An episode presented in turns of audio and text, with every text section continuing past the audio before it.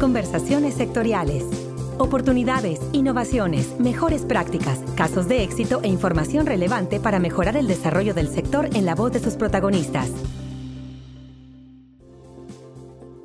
Hola, ¿qué tal? Es un gusto, como siempre, que nos acompañes en esta emisión de Conversaciones Sectoriales, el podcast de FIRA, y saludamos también con mucho gusto a nuestros compañeros de todas las oficinas de FIRA en el país y, por supuesto, a quienes nos escuchan desde sus equipos móviles a través de nuestras plataformas en iTunes y Spotify, así como a través de nuestras redes sociales en Twitter, en Facebook, LinkedIn e Instagram. Y bueno, un tema que es eh, muy importante para FIRA y que debiera ser para todos nosotros en el mundo, pues es el cuidado del medio ambiente y la sostenibilidad en el planeta. En ese sentido, en esta emisión del podcast nos acompaña el doctor Bram Gobaerts, director global de desarrollo estratégico del Centro Internacional de Mejoramiento de Maíz y Trigo en México, con quienes somos en FIRA grandes aliados estratégicos en el impulso de modelos de agricultura sostenible y cuidado al medio ambiente. Estimado Bram, es un gusto poder hablar nuevamente contigo aquí en el podcast de FIRA.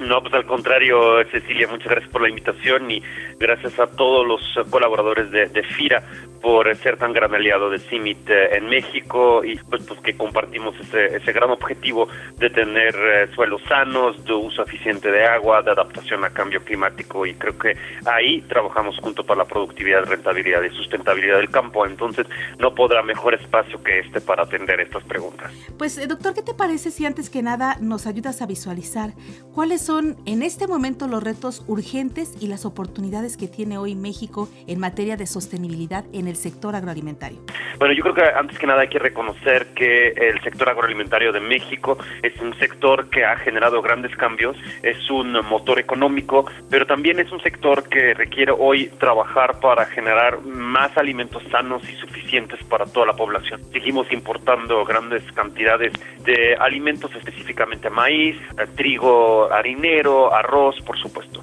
Pero también eh, México ha aportado a la región grandes producciones de verduras, producción de carne, y eso lo tenemos que producir y seguir produciendo de una forma mucho más justo, saludable y sostenible.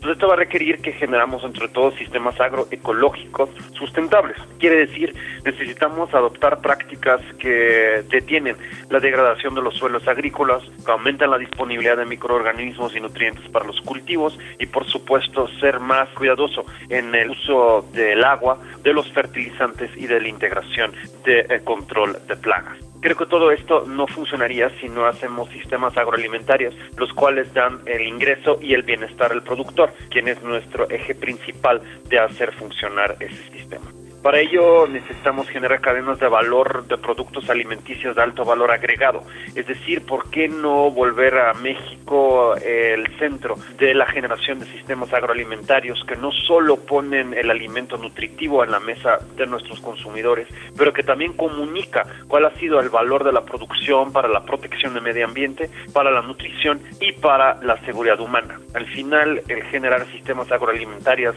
nos va a permitir generar un mejor país. En esa visión de contribuir al desarrollo de un mundo libre de la amenaza de las crisis alimentarias mundiales y de la generación de sistemas agroalimentarios más eficientes, más resilientes de los que hablabas, ¿cómo y cuáles han sido los resultados y los logros de la estrategia que se planteó el CIMIN en su plan estratégico 2017-2022? Y bueno, ahora que estamos entrando al 2020, ¿cuáles han sido esos resultados, esos avances en la estrategia? Sí, creo que en este sentido es muy importante resaltar que el CIMIT es conocido por ser el Centro de Mejoramiento de Maíz y Trigo. Resguardamos la biodiversidad de 28 mil diferentes maíces y 150 mil diferentes trigos y a partir de ello históricamente hemos generado semillas más resistentes a la sequía, más resistentes a enfermedades y por supuesto con más alto rendimiento y esto ha provocado que se salvaron mil millones de vidas. No obstante, a partir de esta estrategia nueva del CIMIT, hemos utilizado una visión de sistemas agroalimentarios,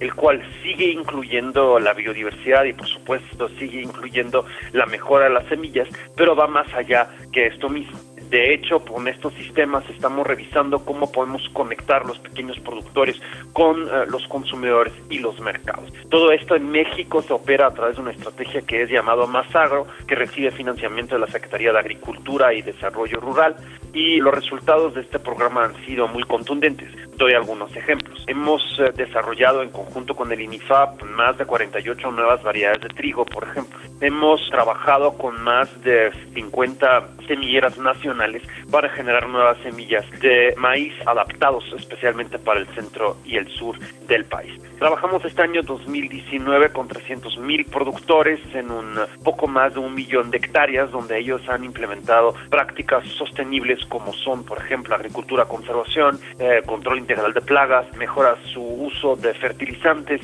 etcétera. Entonces creo que esto han sido grandes logros ya obtenidos y como último hemos podido negociar con las compañías que compran el grano para que ellos empiecen a comprar grano en México, un total de 500 mil toneladas, los cuales antes compraban en otros países. Hoy los van a comprar en México, pero solo si estos granos son producidos por pequeños productores, quienes además pueden proveer los datos que constan que la producción ayudó a un campo sostenible. Entonces, en este sentido, estamos conectando los productores con los consumidores y creo que ahí pueden ver que FIRA puede jugar un rol muy importante en los diferentes pasos que se requiere a través de todo este viaje. Con respecto a esta estrategia, esta colaboración que tenemos para compartir conocimientos con socios, con colaboradores, con agricultores y también a través de los esquemas de desarrollo de proveedores en donde ayudamos a, vincular a productores con la industria y con grandes comercializadores, compradores. En ese sentido, ¿qué avances y qué resultados de esta estrategia ven con nosotros? ¿Qué necesitamos reforzar para poderla impulsar de mejor manera con el címito, como se dice comúnmente, dónde necesitamos apretar la tuerca para lograr más y mayores beneficios? Para el sector agroalimentario?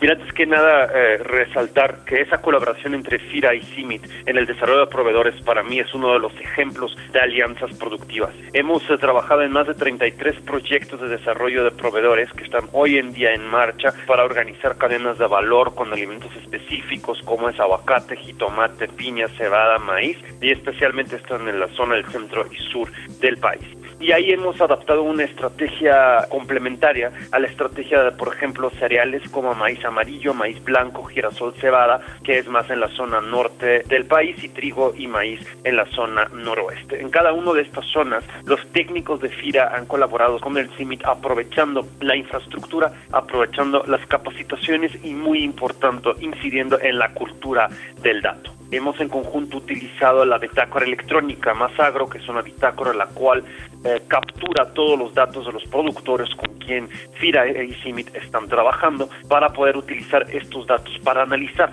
los avances de nuestros esfuerzos. Y bien, hablando de apretar tuercas para lograr mayores beneficios, creo que ahí está también la gran oportunidad. CIMIT está generando una nueva bitácora electrónica con más funcionalidades y queremos junto con FIRA asegurar que tenga las funcionalidades adecuadas no solo para cereales, pero también para árboles frutales y otros cultivos. Entonces, este es un llamado para que todos los que están escuchando nos ayudan a seguir evaluando esas herramientas y que seguimos desarrollando la cultura del dato. Necesitamos trabajar juntos para también generar los indicadores adecuados que pueden ser generados a partir de estos datos. Estos indicadores pueden entonces darnos una idea no solo de la productividad, pero también del impacto que tenemos en sostenibilidad y en el bienestar de las familias al final. Ah, como último, FIRA tiene una gran capacidad de contratar a técnicos extensionistas, los cuales pueden trabajar en conjunto con esas empresas tractoras y los cuales invitamos para que no estén solos,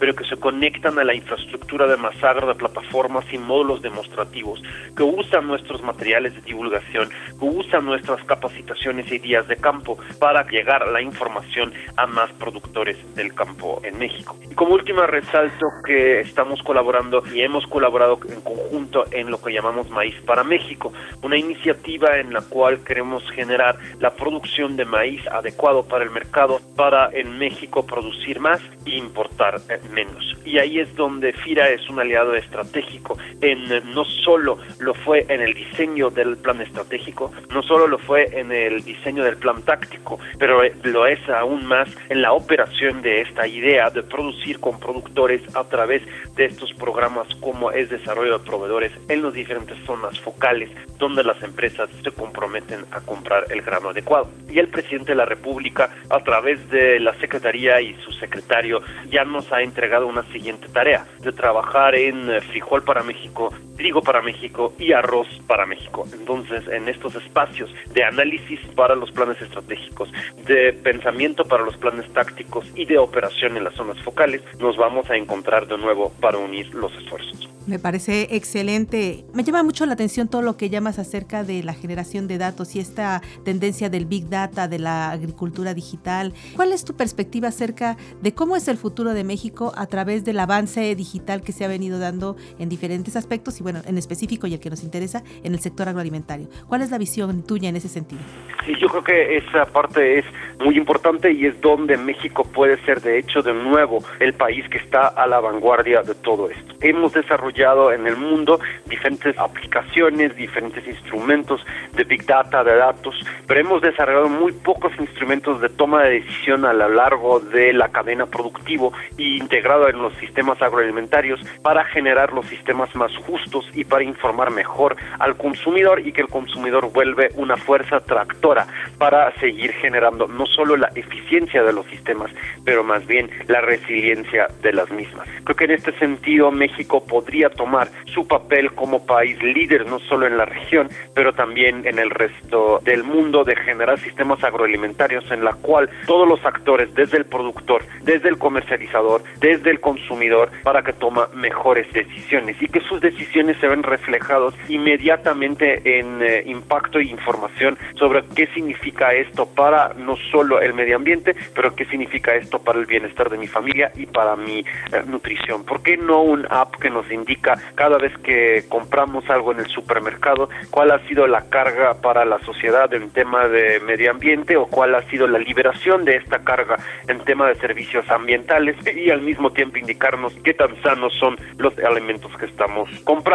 Creo que ahí hay un gran campo en la cual quiero invitar también a todos estos jóvenes que seguramente se acercan a los centros de capacitación que tiene FIRA en Vía Diego y en otros lados del país para que los estimulamos, que ellos ponen sus creatividad a trabajar para generar la siguiente generación de aplicaciones que pueden dar servicios al campo, un poco como hoy tomamos el transporte en las ciudades a través de estas aplicaciones, ¿por qué no generar estas aplicaciones para dar servicios al campo, incluyendo por supuesto inclusión financiero con base en datos reales, con base en datos optimizados para dividir el riesgo y no dejarlo todo con el productor? Pues son muchos los temas que podemos hablar sobre el trabajo de CIMIT en México, en Latinoamérica y por supuesto en el mundo. Pero por lo pronto, Bram Gobarts, director global de desarrollo estratégico del Centro Internacional de Mejoramiento de Maíz y Trigo en México, pues agradecemos tu tiempo, el tiempo que te has tomado para esta entrevista, en donde nos has compartido parte de las estrategias de CIMIT para contribuir a la sostenibilidad del sector agroalimentario. Muchísimas gracias. Siempre un placer colaborar con FIRA y estoy seguro que nos estaremos escuchando muy pronto de nuevo. Y a todos ustedes agradecemos también el favor de su atención y les invitamos como siempre a que nos envíen sus comentarios y sugerencias a la cuenta de correo enlace o que opinen a través de nuestras redes sociales, sobre todo en Facebook y en Twitter, donde con gusto atenderemos sus comentarios. Desde la oficina central de FIRA en Morelia, Michoacán, se despide de ustedes Cecilia Arista, deseando que tengan como siempre una excelente jornada de labores. Hasta la próxima emisión. Este podcast es una producción de la Subdirección de Promoción de Productos y Servicios de FIRA.